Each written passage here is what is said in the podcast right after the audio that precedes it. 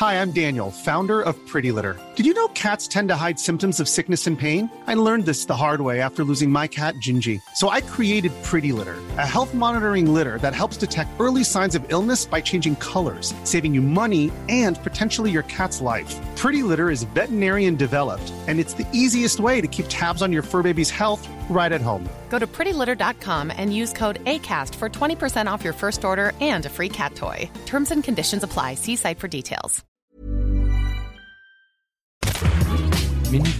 Bonjour, c'est Anne-Laetitia Béraud. Bienvenue dans Minute Papillon, le podcast d'actualité de 20 minutes. Aujourd'hui, on retrouve un épisode de notre série Europe Story consacrée aux normes alimentaires européennes.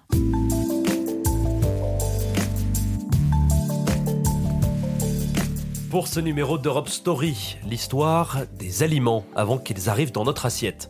Comment sont-ils contrôlés en Europe? Pourquoi y a-t-il encore des scandales? Bonjour Marie. Bonjour Antoine. Dans ce dossier, le rôle de l'Union européenne, c'est d'encadrer la sécurité des aliments qui circulent en Europe. Elle le fait à travers ce qu'on appelle des normes. On entend dire ici ou là que ces normes, elles sont parmi les plus strictes au monde. Alors est-ce que c'est vrai ça? C'est vrai. En principe, en Europe, tout ce qui arrive dans notre assiette a suivi un protocole bien encadré, qu'il s'agisse des denrées qui sont produites sur le territoire européen ou d'aliments importés de l'extérieur, comme les quelques 13 000 tonnes de bœuf qui sont arrivées des États-Unis en 2019 les États membres essayent d'harmoniser leurs normes nationales depuis la création de la politique agricole commune. C'est là que l'histoire a démarré, en 1964. Mais c'est surtout au début des années 2000, après plusieurs grandes crises, comme celle de la vache folle, que l'encadrement de l'Union européenne s'est intensifié.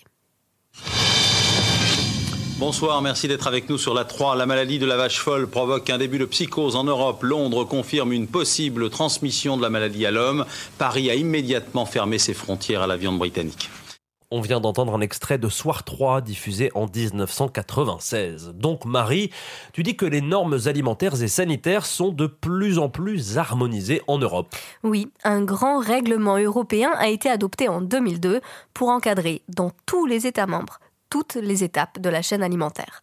À partir de là, il y a eu plein de petits ajouts sur la façon de nourrir les animaux, de filtrer le lait pasteurisé ou encore d'étiqueter les produits. En 2002, une autorité européenne de sécurité des aliments a aussi été créée pour évaluer les OGM ou les additifs alimentaires avant leur mise sur le marché par exemple. Et puis, enfin et surtout, des grands principes ont été édictés, que toutes les denrées soient traçables et que des contrôles soient réalisés à chaque étape. Ok, ça c'est important.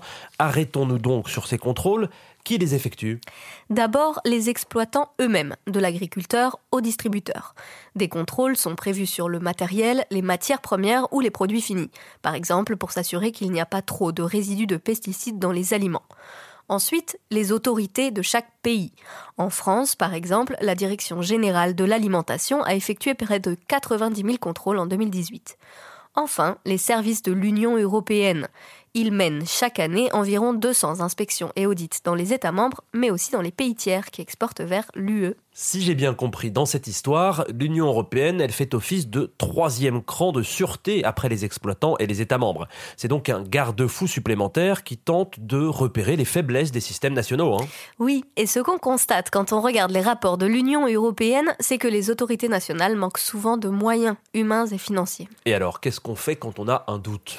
Si une anomalie est constatée, les exploitants et les autorités nationales ont le devoir de retirer l'aliment de la chaîne. En cas de doute dit raisonnable sur un produit ou sur la qualité des contrôles opérés, il existe ce qu'on appelle le principe de précaution. Chaque État membre ou les services de l'UE peuvent réagir proportionnellement au risque encouru. Un exemple, en 2019, en Pologne, des journalistes ont révélé un scandale de viande avariée.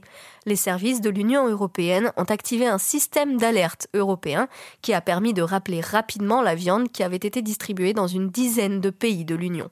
La quasi-totalité des stocks a été retrouvée et détruite. De la viande avariée en Pologne, on se souvient aussi d'autres histoires, la crise de la vache folle dans les années 90 évidemment, une grande fraude à la viande de cheval, ça c'était en France en 2013, mais au final Marie, euh, toutes ces normes européennes et ces contrôles, bah, est-ce que ça marche?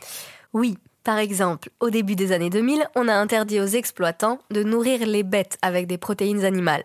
Depuis, il n'y a quasiment plus aucun cas de vache folle en Europe. Autre exemple, des programmes européens pour contrôler les volailles ont été instaurés en 2003.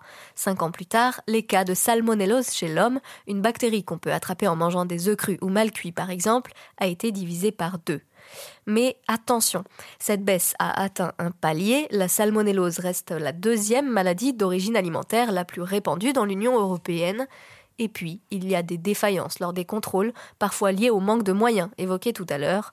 Et il y a aussi parfois des fraudeurs. Bon, pour continuer à vous raconter l'histoire des aliments avant qu'ils arrivent dans votre assiette, passons aux produits importés maintenant, les produits qui entrent dans l'Union européenne depuis l'extérieur. Ceux-ci, comment sont-ils contrôlés?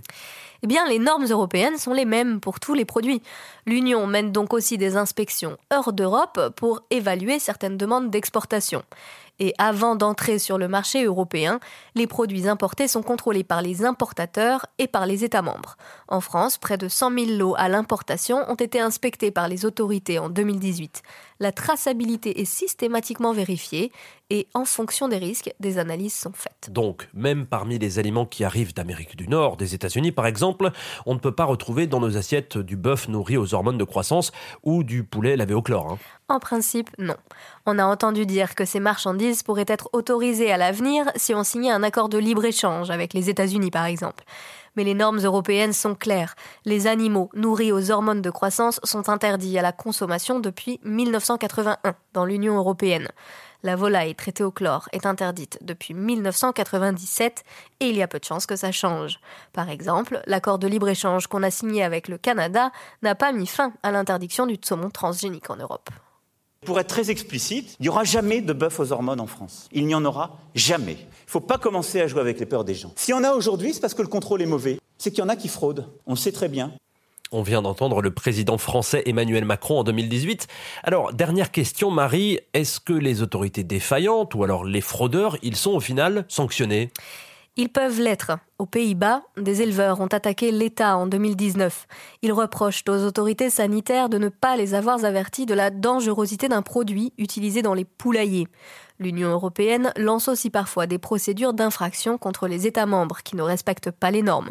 Enfin, des exploitants sont régulièrement poursuivis. En France, après le scandale de la viande de cheval en 2013, quatre responsables français et néerlandais ont été condamnés jusqu'à deux ans de prison ferme. C'est la fin d'Europe Story, le podcast européen de 20 minutes en coopération avec toute l'Europe et Bulle Média. Prochain épisode d'Europe Story dans 15 jours. Retrouvez Minute Papillon sur toutes les applis d'écoute en ligne. N'hésitez pas à vous abonner pour nous suivre et retrouvez-nous aussi sur 20minutes.fr.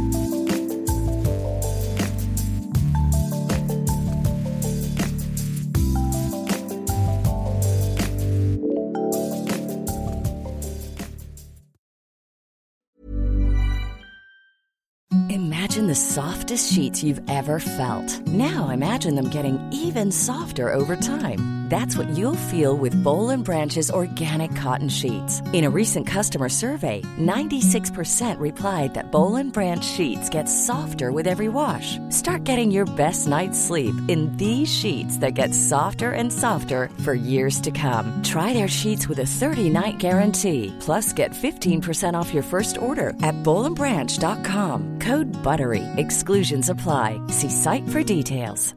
Even when we're on a budget, we still deserve nice things. Quince is a place to scoop up stunning high-end goods for 50 to 80% less than similar brands. They have buttery soft cashmere sweaters starting at $50, luxurious Italian leather bags, and so much more. Plus, Quince only works with factories that use safe, ethical, and responsible manufacturing. Get the high-end goods you'll love without the high price tag with Quince. Go to quince.com/style for free shipping and 365-day returns.